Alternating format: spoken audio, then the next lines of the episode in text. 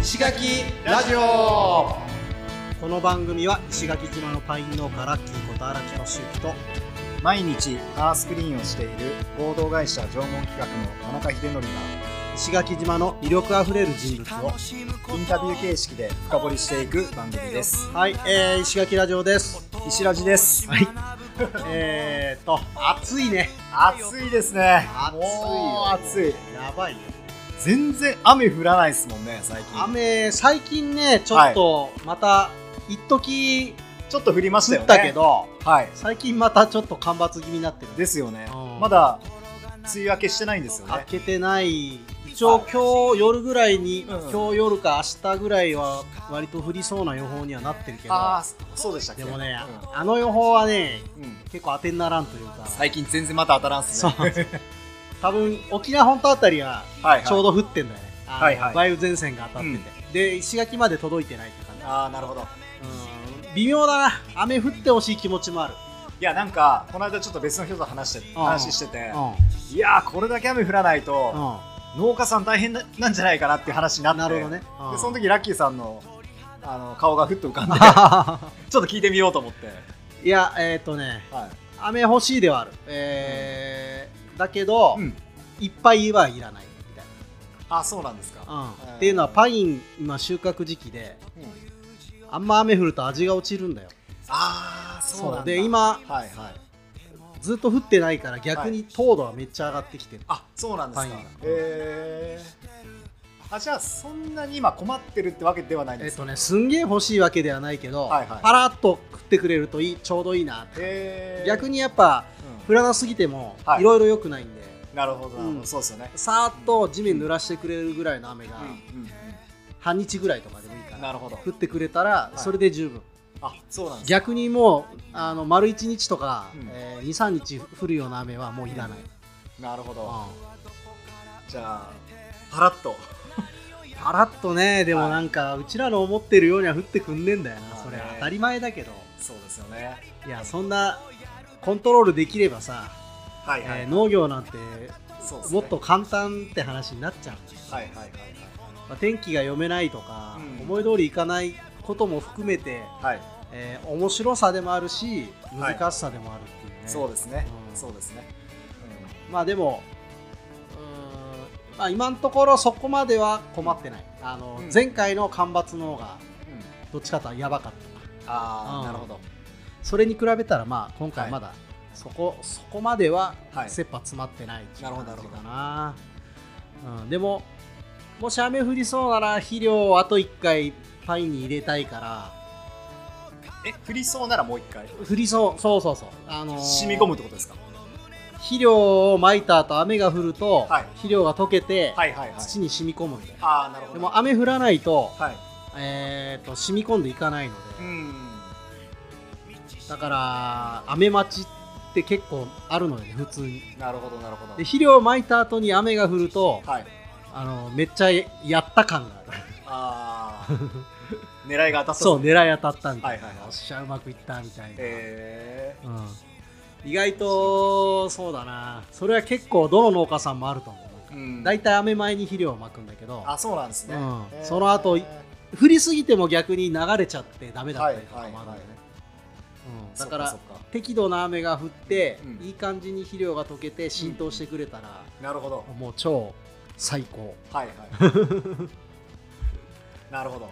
いやーなんかでもねそういう結構農業そういう瞬間あるかな。この、はい。ああ今日うまくいったみたいな仕事が。そうなんですね、はかどったとか、はいはいはい。うん。あ今日段取り良かったとか、うんうん。うん。まあ、その中の、うん。まあ、一番こうラッキーっていうのが雨降ったかもしれない。天気はコントロールできないから、なるほどなるほど。そうなんだよ、へー。あそうなんですね。うんそうそう。まあでもうーんねあ雨必要なんではい。雨をそこそこ降りながら、そうですよね、えー降りすぎるなっていうのがまあ今の俺の心情です、なるほどなるほど。はい。じゃあちょっとほっとしました。ちょっと落とした、はい。うん。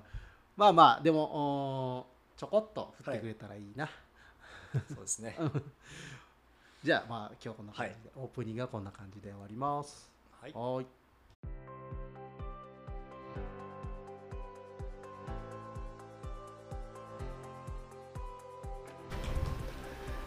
はい、えー、石垣ラジオ、えー、堀沙羅さん。堀沙羅さん、えー、第三部。三部。ですね、ということで、はい。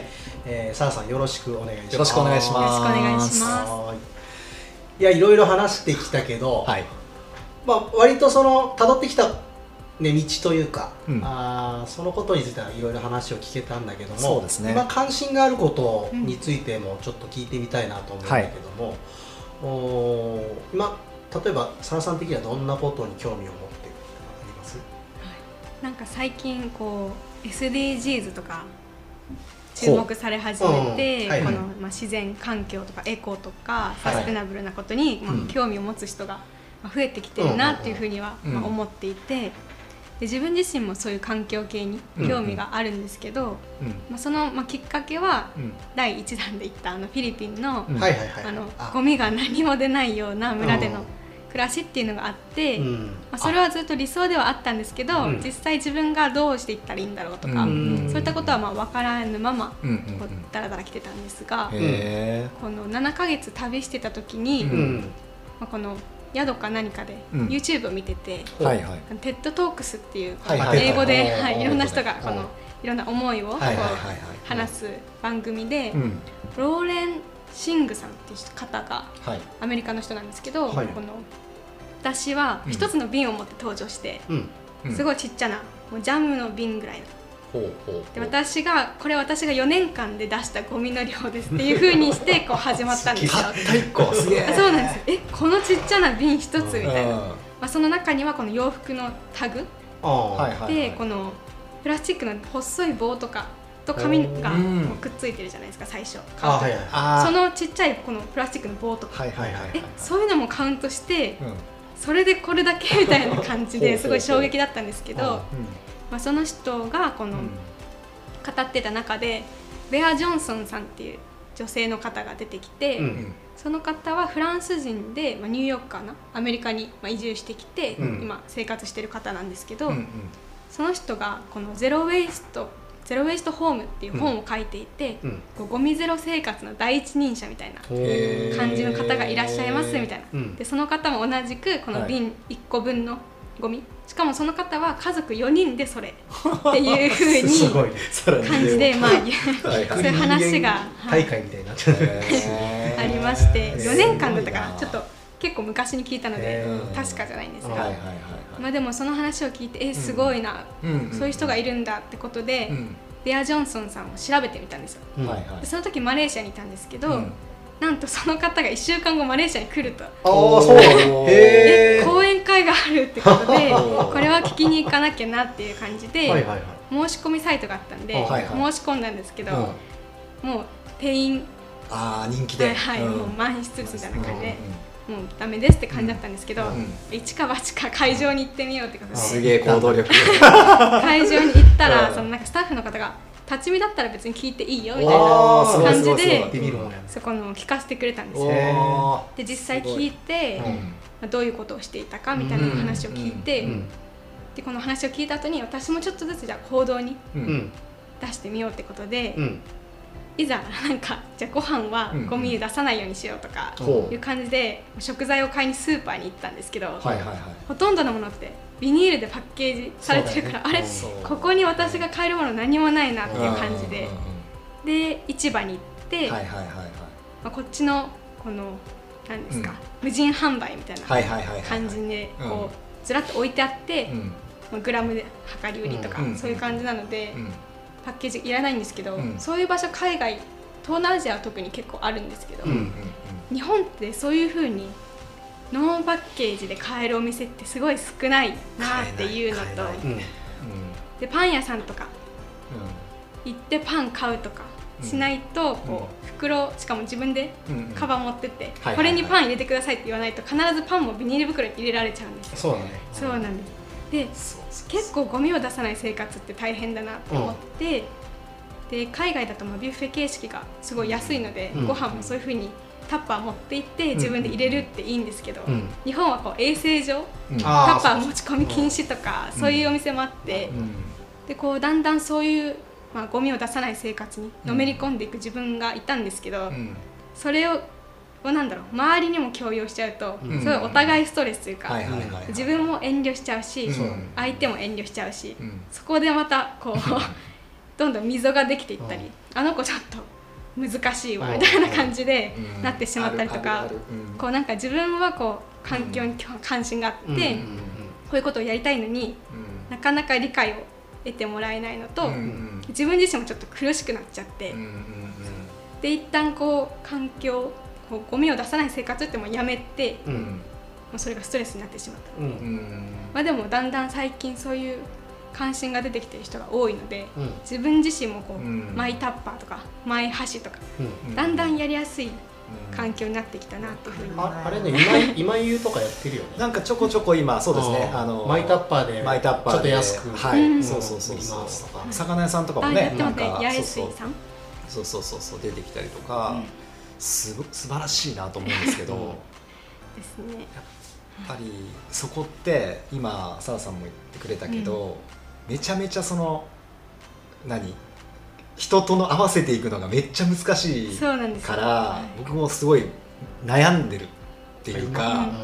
やっぱりそのね、あのーまあ、僕はゴミ拾ってたりとかするっていうことで感じることとすると,、えっとやっぱりプラスチック使わない、まあまあ、近くはなるんだけど、うん。使い捨てのものとかできるだけない方がいいよねとかペットボトルねちょっと減らした方がいいよねとか、はいマイボトル持った方がいいよねとかってあるんだけどそれってみんなそれぞれの価値観があるから、うん。そこでなんかねすごいなんかこううーってなる時がはい。やっぱりあったりするんだよね。ね自分は最初からこううん。100に行こうとしてしまったので、うん。うんうんそれがすごいきつかったんですけどみんな多分、まあ、マイバッグから始めてみたりとか、うんうん。そういうちょっとずつで良かったんだなって今になって思いますけど。ね。なんかそのお互いの落としどころみたいなのをちゃんと見つけていかないと、そのお大きく捉えないとさ、えー例えばうん。俺が100で頑張っても、うんうんおーまあ、100で頑張るよりは、うんうん。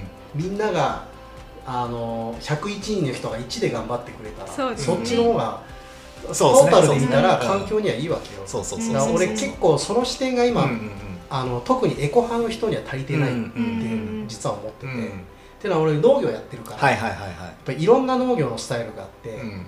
で俺はどの農業のスタイルも尊いと思ってるわけ。はい。それはその人のうんやりたいことを追求しているわけであって、うんうんすごいいいと思う。うん。だけどあのやっぱこうお互いにねディスり合うことがすごい多くてなんかそれは農薬使うか使農わないか薬もそうだし、うん。えっ、とまああとはそうだな、えー有機農業系の人は、なんだお前らちゃんと食食える農業してんのかとか言われたりね、うん。観光の人にね、はいはいはい。うん。なんかそういうのってさ、うん。もう解決できない。んだよ、うん。できないできない。で、うん。まあ、特に俺は俺が感じるのは、うん。えっ、とその観光農法でこう、うん。農薬使う系の農業の人に、うんうん。いきなりこう無肥料、うん無農薬でとかうん。いう話をすることにどれだけ意味があるの？って思う、うん。それよりはちょっと肥料化学肥料を減らす方法はどうしたらいいとか、うん。そういうことを提案することの方うんうんが、全然その実実際環境にあねあの、うん。農家さんで観光農家さんがほとんどで有機農家さんって0.5%しかいない、0.5%そうほう。だからその有機農家さんにうん。焦点を絞るんじゃなくて、観光農家さんの、その農薬使用量とか、うん。その化学肥料を使わない、うん。もしくは化学肥料の量を減らすとか、そこにアプローチした方が全うん然その環境には、なんだろういい影響が絶対出ると俺はもうずっと思ってて、この圧力がね自分の中でモヤモヤしてるとこがある中でやろうと思ったのが、生ゴミはい堆肥化、堆肥化うん。うん。生ゴミ堆肥化をエコという視点じゃなくて、はい。楽しみながらってことですよね。そうあのゴミがうん。循環してそれが野菜になってまた食べられるっていう体験をうん。みんなで楽しむっていうところからやりたいわけ、うんなんかこれが義務感になった瞬間になんかね絶対圧力が生まれるんだよ、うん絶対にあの相互える人が出てくるから、うん。やっぱ楽しむというところに主眼を置いて結果それがエコになるっていうのを広めていくことの方が、結果よ。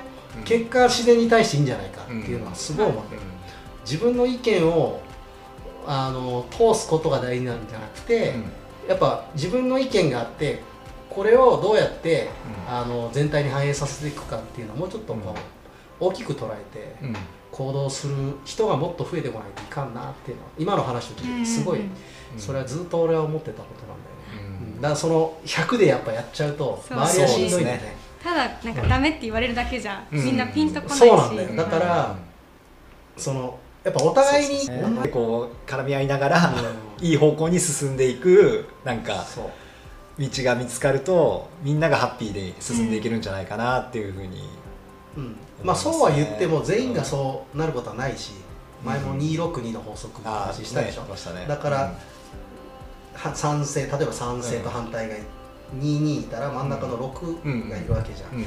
なんかこの6にいい感じに響かせていいバランスで、うん。えーなんかできないかなって思うよね、そうですね、ねなんか無関心な人を動かせたら一番ね何何にも考えずにね、はい。こう流されてる人たち多いから、え その人たちをこっちよってこうなんかうまいことね引き寄せてあげられたらいいかな、あとはそのそうだな、うん。反対の2の人もうん。なんかお互い歩みれるポイントを見出せたらうんうん。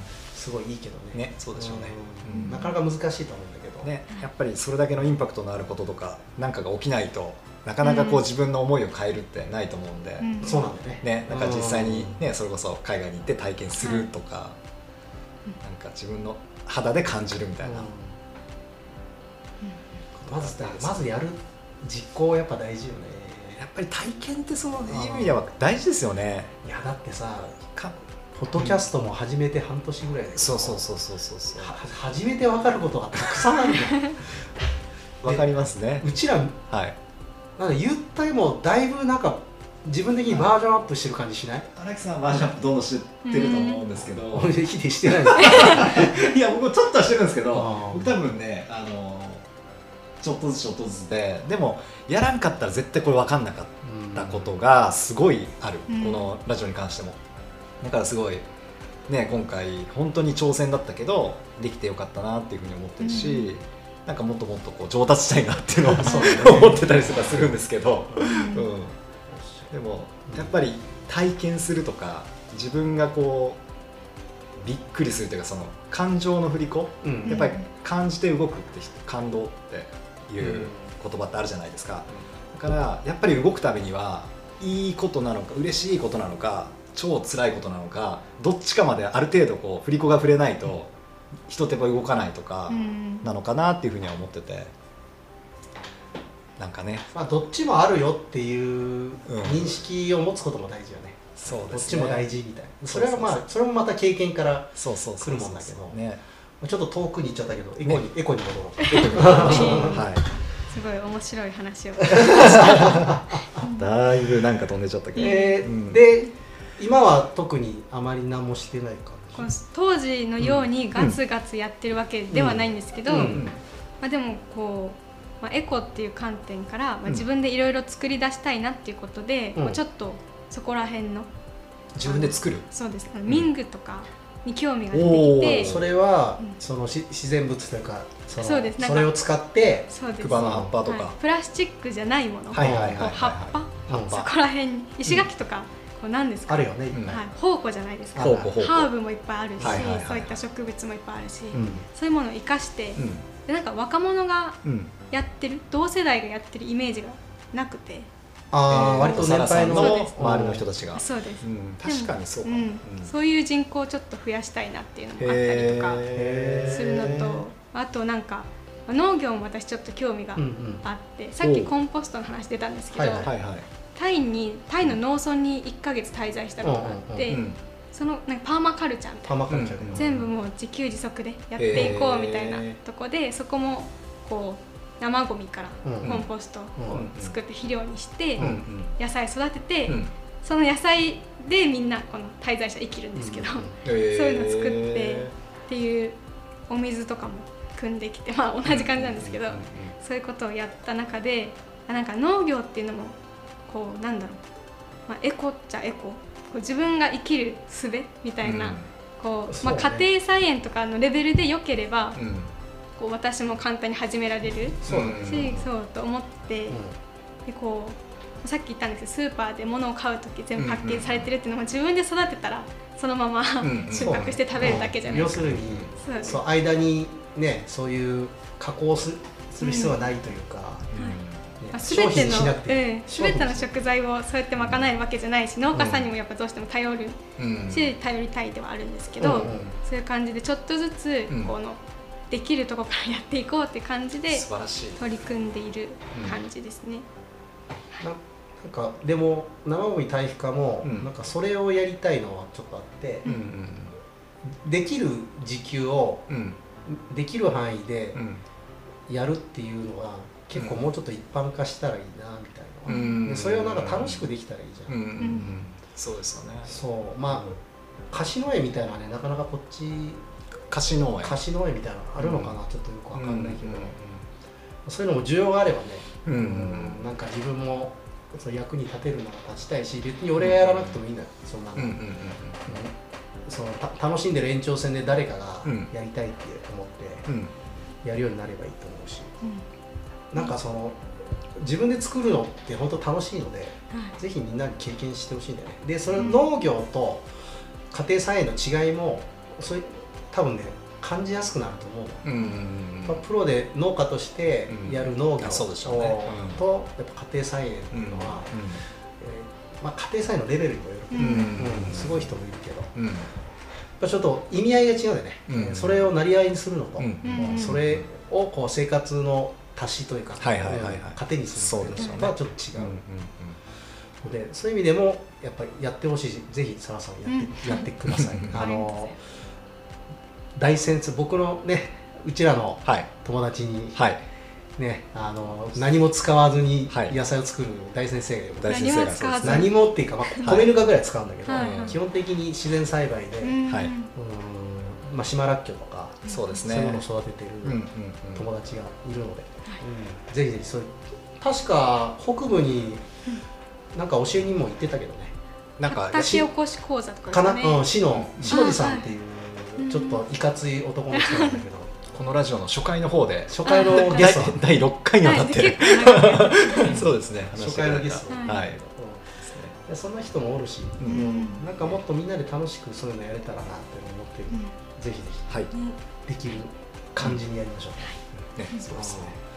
えで俺そのミミングというかその、うん。そっちの方が気になるな、ねミングこう自分でさんったりする今なんか習ってんの？今はそうです。習ってる段階でほうほうほう。それを別に商品化するとか、うん。まだそこの段階には行ってないんですけど、うんとりあえず自分が使うものを、うん。まあ叶えるようになりたいなぐらいで、すごい。そうなんです。例えばどういうものを作る？わ今作ってるのがカゴとかそういったものになるんですけどうん。今後はなんか、うん。この私の知り合いのミング屋さんが、うん。コーヒーのドリッパーフィルター？ーあフィルああそれ聞いたことあるかもしれない。それをゲットかなんかでうん。作ってて、なんかだからフィルターをまず使紙をだからわなくてそう。捨てなくていいっていう話をね。そうですそうです。ん。でなんかうんネルとかね布のやつとかうんメジャーですけど、うん。あこの辺のもので作れるんだなっていう発見があったりゲッとかトでやったらまた違う香りがついて、それはそれで好き好きな人とかは好きになるのかな？乾燥したらでもだいぶ落ちるんじゃないですかね。うん。でもこう蒸らしたりこうすることで、匂いは多分復活はしそうなねでなんか、そうですね。いやだからそれがさそれがうん。いいのか悪いか出してみないと分かんないじゃん、ね。なんかでもやってみるのはすごいいいな。そうですね。でコーヒーがダメだったら別にお茶でもいいかもしれないし、はいはいお茶とかはいあ葉っぱお茶違う、違う何かでそういうの。を、うん。いやまあ月頭茶とかあるのかな分かうん。んないけど、うん。うん。へえすごい。はい。まあ、でもミングに限らずういろんんなこと。陶芸とかも。陶芸もはい実家の陶芸も、まあいずれやりたいなと思ってて、うん。習ってみようかなっていう時もあるんですけど、はいはいはあまり私の上達がいうん。うまくそうそうなんです。私が悪いのか父の教え方が悪いのか な感じで。へそうえですね。そっかそっか。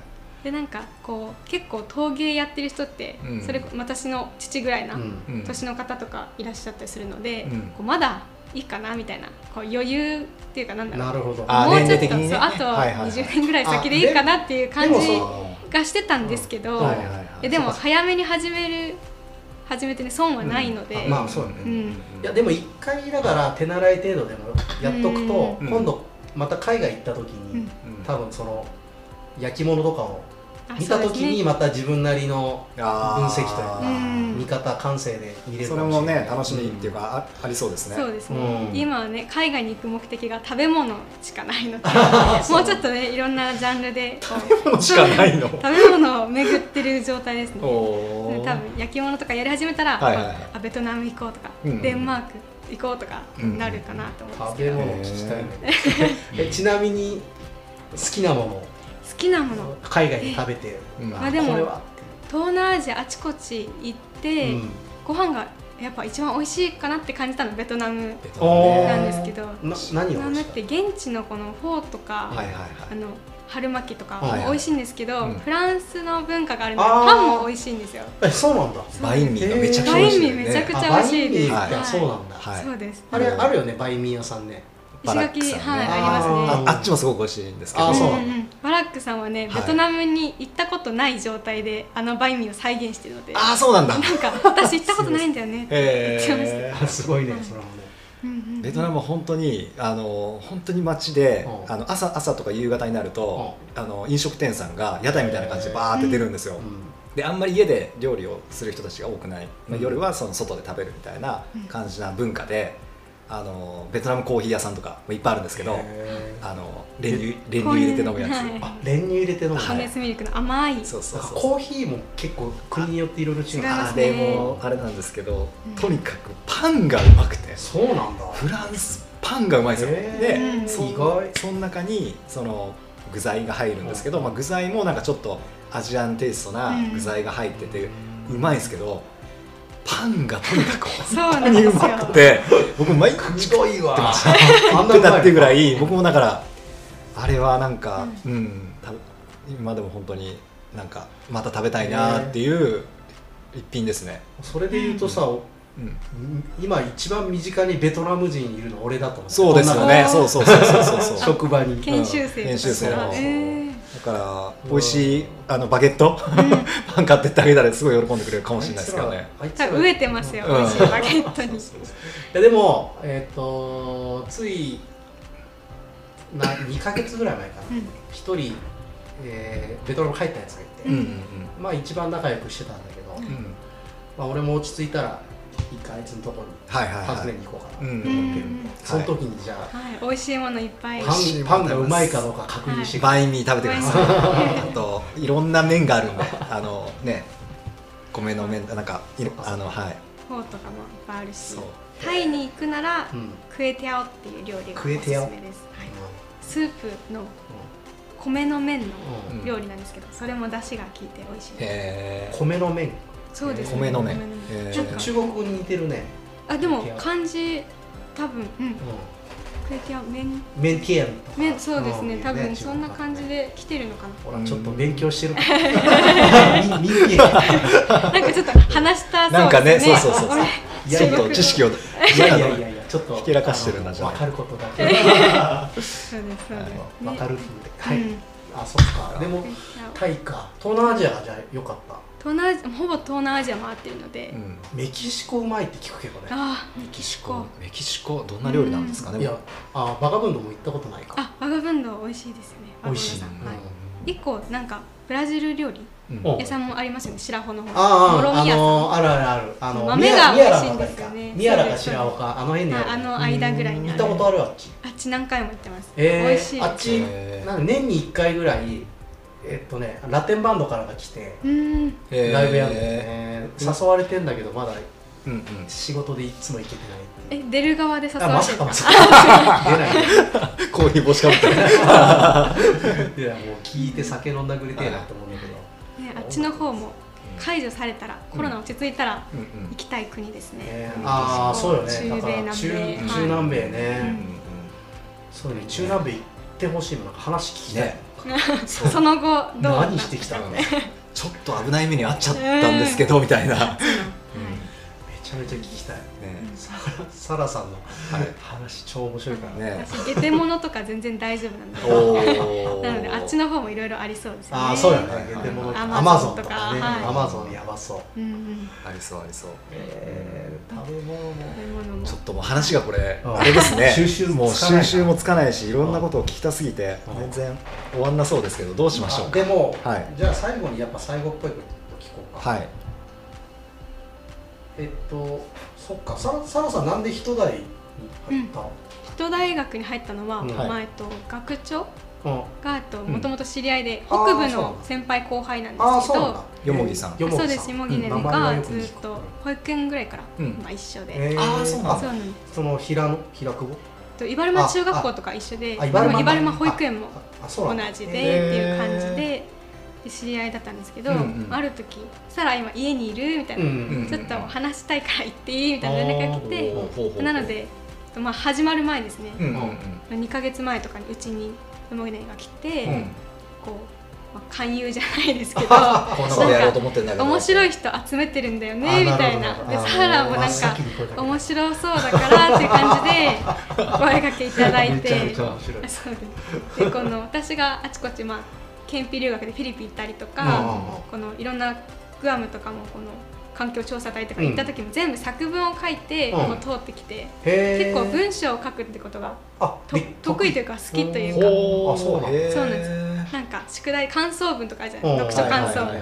なんか5枚以内とかあるのに私10枚とか書いちゃうんですよ、え でこう要約してやっと5枚以内に。ななるるほどね。照らして。でそうこう書くことが全然苦じゃなくて。へでこのまあライター枠で入れてもらったんですけど、うん。まあ2年半経ち、はい。まだ1投稿もできていないという感じなんですよそうなん そういやいやいや。ネタはすごい持ってて、はい書き途中でこうあなんか違うなってやめちゃったものが、はいはい。なんか5個ぐらい残ってるんですけどお蔵入りしてる。お蔵入りしてます。あままだなんじゃない？うん。多あ分それでうん。なんかタイミングがあるはずうんうんうんきっと。うんうんそれを引っ張り出してきてそうそうそうまたこうねうん。依頼としてみたいな感じで出す時が引っ張り出すのか新しいものでうん書きたいものが出てくるのか。うん。うん。そうですね、うん。まあ、でも本当にメンバーもすごい面白くて、ねそうですよね。はい、島内にいたんですけどみんな、うん。学校もかぶってる世代とかもいるんですけど、うんその時は出会ってなかったんですよ、はあみんない。今今。今やっとえ一個上にこんな面白い先輩いたとかそういったことは分かったりとか、はいはいはいはい。うん。いろんなしかもみんな職業もバラバラ、うん。特技もバラバラで書く人もいれば取る人もいてっていう感じなので、うん。なんか素養として面白いっていうのはもちろんあると思うんだけど、うん。やっぱ経験していく中で面白くなってきたっていうのも多分あるうんんだよね、多分そんなのだと。思ううん。だからその時はそんなに知らなかったけど、うん。今会うとすごい共感できたり、うん。そうですね。面白がれたりお互いを、うんうんすごいいいよねなんかね。いいですね。なんかね。うん。これがさコミュニティとか、まあ、普通に都会とかになると、うんなんかそういうふうにつながれないんだよね、うん。うん石垣ぐらいのキャパだとうん。そうやってなんか先輩後輩で結構つながりやすい気がするんだけど、うん。これがねあの俺の実家の松戸ってとこはうん。50万ぐらいいるのかな。人うん。口が、石垣10倍ぐらい、うん。もうねあのそうなると全然わからん。だうね、うん。ぶっちゃけ。で会うこともほとんどないし、なんかすごいそこがいいなってうん俺は思うんだよな。た楽しい人はこう見つかるというかうんうんうん。多分都会でもいるいはすると思うんだけど、うん。出会えないんで、はいはいはいはい。うん。石垣出会えるんですね。多分この人代も、うん。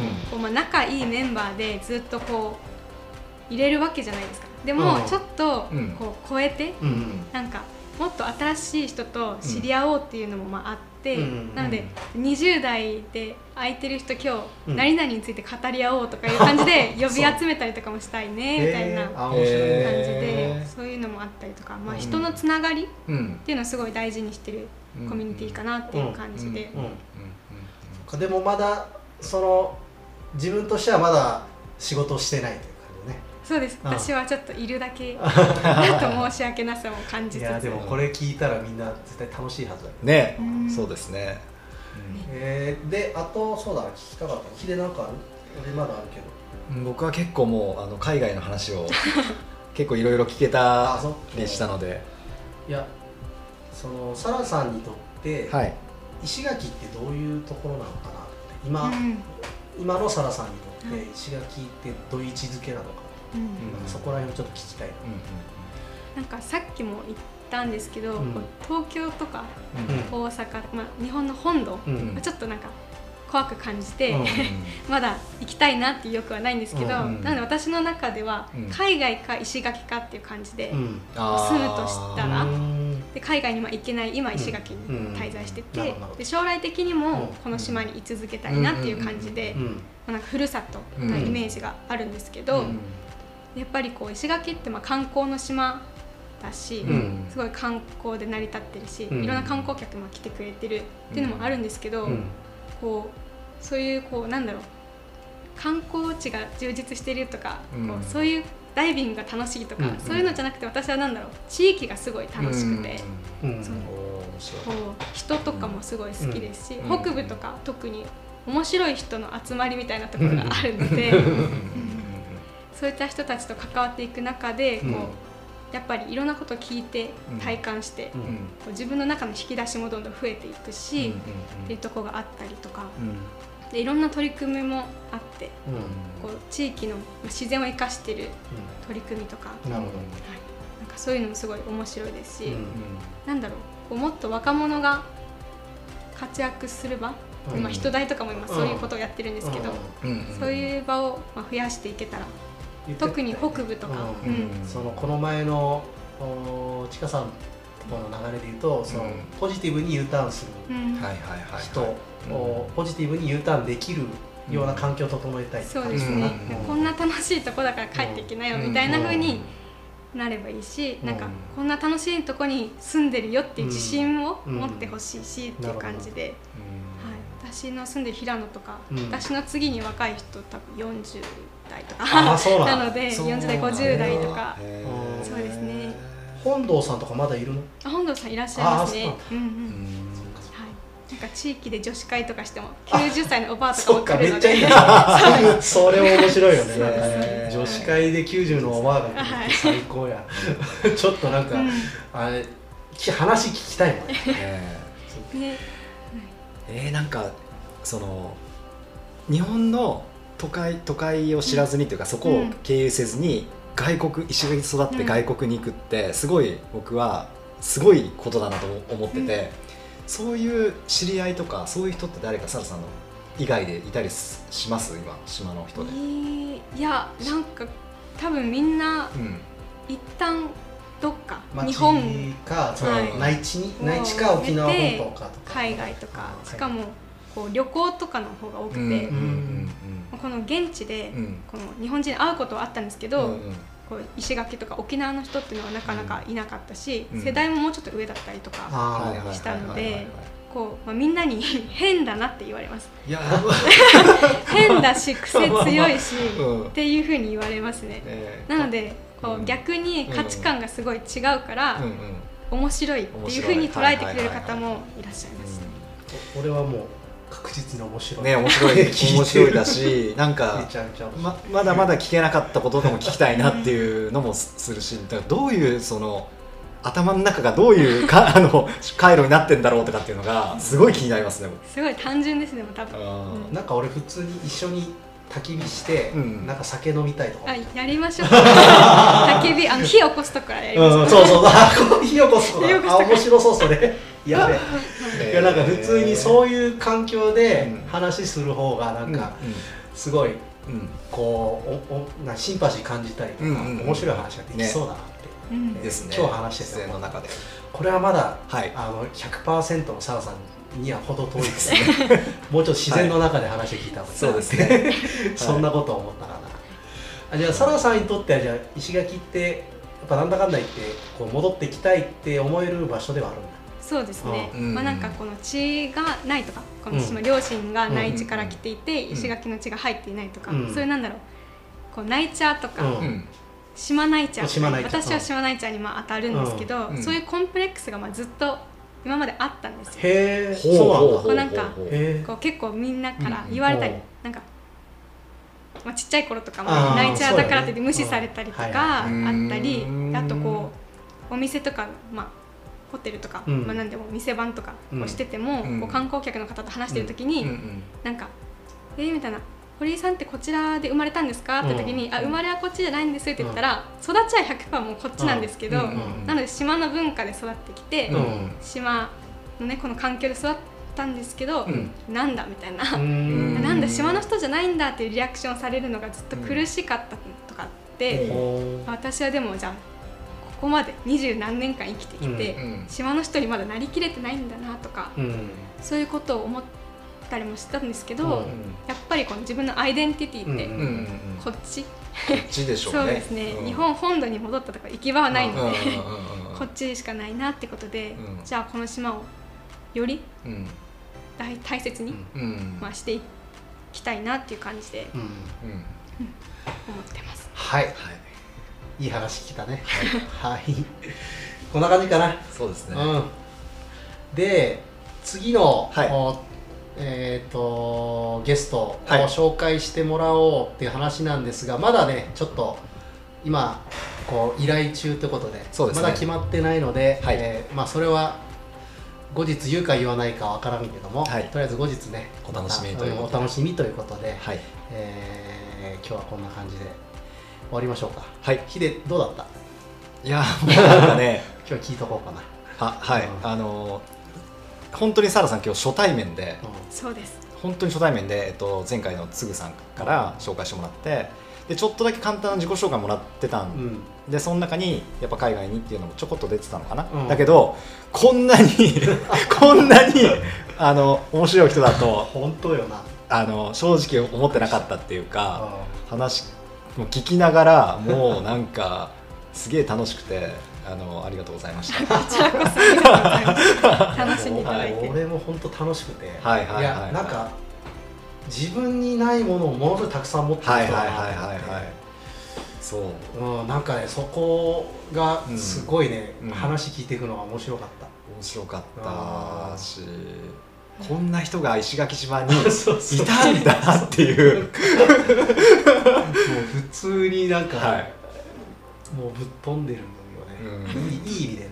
いやいい意味ですごく石垣島って素敵な変わった人たち多いと思うんですけど、なんかなんとなくあそうそうだよね。なんとなく理解できるんだけど、うん。サラさんの話聞いてたら結構結構変わってるなっていうので。価値観がね そうそうそうそう。多分すごいうちらが本当踏襲してきたこの道、価値観とはもう全く全然違うところにね最初からいけてるからうそうそれなんかすげえ面白いなと思って、ね 今日素で話聞いちゃったけど、はい。本当に楽しかったです。楽しかったです、えーもう私はアップされるのがちょっと怖いから。あねみんな言うよ。ね、はい。みんな言いますね。この人何言ってんだろうって思われそうで。僕らも、まあ、今でもそうだけど最初すごいそれがあれだったんだけど、なんか流れちゃったらねもそうだしかなってなるし。うん。あのううん。これってさ、うん。えー、と音声の記録として残るんだよね。うん。だから、えーいろんな人に聞いてもらえるし例えば5年後10年後サラさんがちょっと聞いてみようって言って聞いてみた時にまたはい。違う思いが生まれるうん。だろうそうそうそうしなんかそういうものとして残しておきたいうん。ものなんで、うん。えー多分いいものになると思うよ。ありがとうございます。いやいやここちらこそなんだけど、うん。多分緊張もしてるし、うん。僕らも何話してたかって今覚えてないじゃないですか。で後から話聞いて うわ話こんな話してんだっていうのをあの自分で自分が言った言葉にびっくりするみたいな、うん。なんかそんなこととかも、あるよ、はい。なんか。楽しんでもらったらと思います、ちゃんと話せてたかなとかね、うん。うんそれはうちらもあるし、はい。でも全然楽しかったんで問題ないと楽しかった思いま。です。す私も楽しかったです。うん。はい、ということで、はい。えー今日は、えーゲストは今日のゲストは堀沙羅さん、サラさん、えーありがとうに来ていただきました、えーありがとうございました。ありがとうございました、はいありがとうございまますた今度焚き火しましょう。語りましょう、はい。ね語りましょう。ということで、えー今日本日も聞いていただきありがとうございました。ありがとうございました